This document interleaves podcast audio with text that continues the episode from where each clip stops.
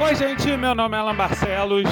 Antes de começar, tenho dois recadinhos para dar. Um deles é que eu não falei sobre as grandes reviravoltas ou os grandes segredos que tem na série com Insono e que poderiam estragar a trama, mas eu falei muito sobre o histórico e a ambientação e elementos que existem no cenário e algumas pequenas coisas que acontecem relativas a isso. Então pode ser que tenha alguns pequenos spoilers. Aí fica a seu critério ouvir agora ou não, assistir a série primeiro, depois voltar para ouvir. Você que sabe. Uma outra coisa que eu tenho para falar é que em boa parte do podcast eu citei o apartheid dessa maneira, falando apartheid, sendo que é, eu não tinha percebido, eu só fui perceber depois quando eu fui editar o podcast, e aí o podcast já estava todo gravado. A pronúncia correta é apartheid, e tem até uma ou outra vez que eu pronuncio corretamente no podcast, mas no fim das contas acabei falando na maior parte das vezes apartheid, então já estou aqui de antemão me corrigindo que a pronúncia correta é apartheid. E agora você fica com o podcast sobre Queen Sono. É uma série de espionagem com todos os clichês clássicos dos filmes e séries de espionagens, mas se passa na África do Sul e justamente por causa disso eles conseguem aplicar uma dinâmica diferente na história, na forma como eles apresentam o cenário. É uma série criada pelo Kagiso Lediga, tem como personagem principal a atriz Pearl Turzi, que faz justamente essa espiã chamada de Queen Sono, que é filha de uma revolucionária da África do Sul chamada Safia Sono, uma revolucionária que foi assassinada ali quando estava acontecendo todo o processo de encerramento do apartheid. E essa série ela vai mostrando justamente como essa espiã resolve as questões da agência onde ela trabalha. A protagonista Queen Sono, ela é uma espiã durona, como os grandes espiões do cinema. É uma personagem divertida e é extremamente complexa. E o interessante o, o que deixa ela divertida, na verdade, é porque ela tenta o tempo todo equilibrar a vida dupla dela. Ao contrário dos espiões clássicos, a Queen Sono, ela não tem aquela coisa de ser órfã e de não ligar para nada, de não estar tá presa a nada. Não, ela tem uma vida e ela tenta o tempo todo lidar com essa vida. O negócio é que como ela é muito impulsiva, muitas vezes dá tudo errado. E ela briga no meio da rua, a vilã aborda ela no meio do bar e elas começam a sair na porrada. É uma coisa que assim, tem, tem uma certa humanidade que ajuda bastante a personagem. Inclusive a atriz, a Pertuzzi, ela é muito boa, ela tem um carisma, ela faz uma Queen Sono que realmente você se importa com ela e fica querendo ver como é que ela vai sair das situações que muitas vezes ela mesma cria. E o mais interessante é que a própria atriz faz as cenas de ação da série. Ela treina bastante artes marciais e ela faz a maior parte das sequências, sem usar qualquer dublê.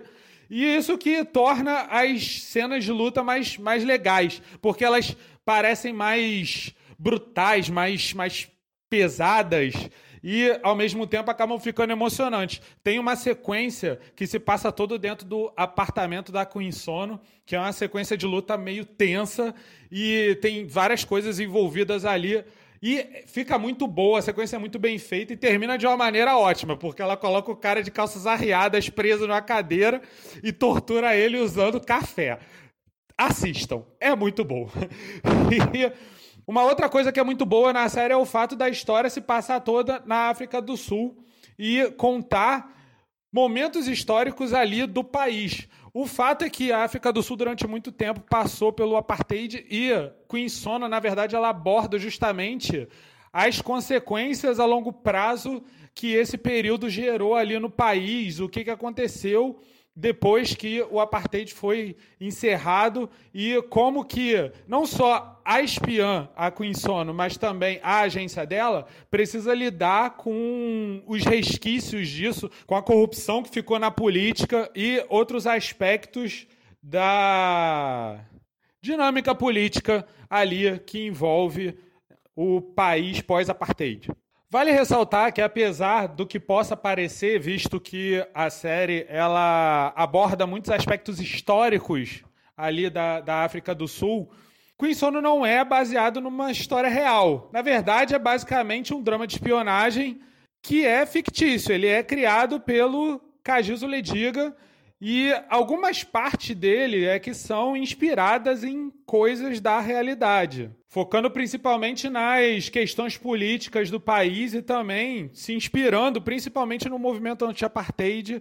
Ele combina esses fatos para abordar questões relevantes e o interessante da série é justamente podermos acompanhar isso, conhecer um pouco mais sobre isso, conhecer um pouco mais sobre como o país lida e vem lidando com as questões que ficaram por causa do apartheid. Inclusive, existe uma questão que tem a ver com o Dia Cooperazzi, que é um grupo que é citado na série.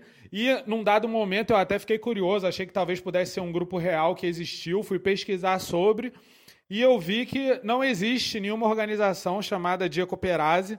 E apesar do Dia Cooperazzi ser um grupo fictício criado ali para a série, ele na verdade ele tem seu fundo de verdade, porque ele é inspirado em coisas que aconteciam na época do apartheid.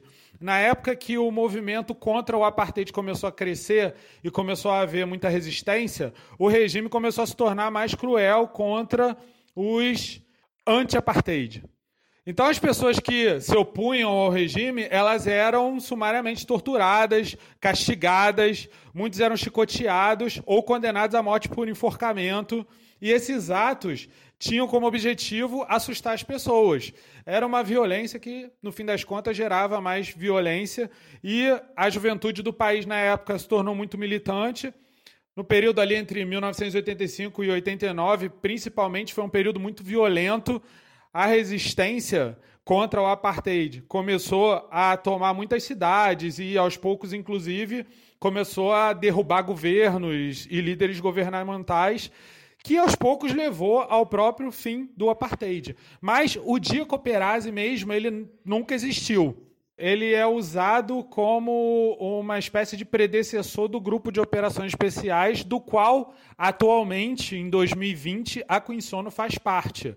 A série explica que o Dia Cooperazzi foi desfeito depois que o apartheid acabou e o grupo de operações especiais foi criado e desenvolvido. Só que o lance da série, porque como é uma série de espionagem, o grande lance é que eles, é, como o Dia Cooperazzi era um grupo que visava a manutenção do regime autoritário e praticava tortura, fica toda uma questão ali dentro do grupo de operações especiais que gera desconfiança na própria Quinsono. Então, cria aquela situação de corrupção e de possível traição dentro da equipe da Quinsono. Então, tipo, estabelece-se muita desconfiança e cria aquele clima bem comum de filme de espionagem onde você nunca sabe quem é o mocinho, quem é o vilão, quem é o aliado, quem é o inimigo, né?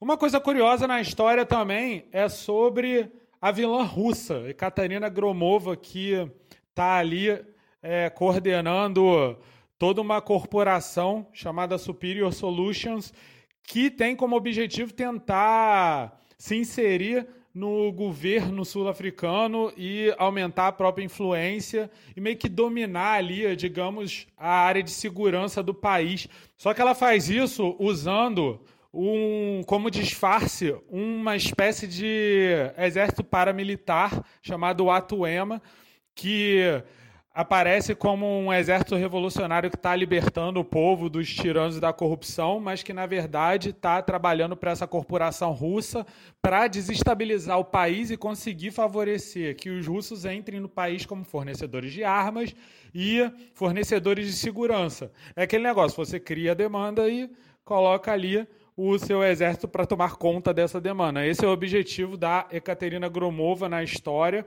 E há uma razão para ela estar ali. Na verdade, existe atualmente, na vida real, uma organização paramilitar russa conhecida como Grupo Wagner, que tem uma presença bastante ativa nos países africanos. Essa, esse grupo, esse grupo Wagner, ele teria inclusive influência na Crimeia, na Síria, na Ucrânia, em diversos outros locais onde existem conflitos e, de alguma maneira, eles estariam ali atuando. Inclusive, recentemente, houve até algumas matérias que falavam sobre uma suposta intervenção da Rússia na, na, tentativa de influenciar as eleições na África do Sul. Por isso, não é uma coisa tão exagerada ou impossível dentro do contexto da história que uma organização como a Superior Solutions exista, sendo liderada por uma mulher como a Ekaterina Gromova, tentando ali se inserir na realidade sul-africana, depondo e manipulando políticos e controlando falsos exércitos revolucionários. O bom de Quincy é justamente esse, como uma boa história de espionagem, existem muitos contrapontos e contradições que são colocadas em conflito dentro da história, além da ação, além da investigação, tem as questões históricas também que são colocadas ali em evidência e, ao mesmo tempo, nós também somos colocados nos próprios cenários sul-africanos, nós somos colocados em eventos sul-africanos, como, por exemplo, na, no, nas, nas sequências finais dos últimos episódios, onde nós temos lá um evento de futebol, então temos as clássicas vuvuzelas e alguns aspectos culturais dos jogos de futebol sul-africano, como, por exemplo, os caixões que são levados pela torcida. E a forma como a série usa isso é sempre muito equilibrada, é sempre muito bem feita. E contribui o fato de que o elenco também é bastante afiado, especialmente a protagonista, a Pearl Tuzi, e também a, a avó da protagonista, que é a Mazette, é também uma atriz famosa sul-africana, chamada Abigail Kubeka, e é provavelmente a responsável por alguns dos momentos mais adoráveis e divertidos ali da série. A relação dela com a neta é uma relação tocante.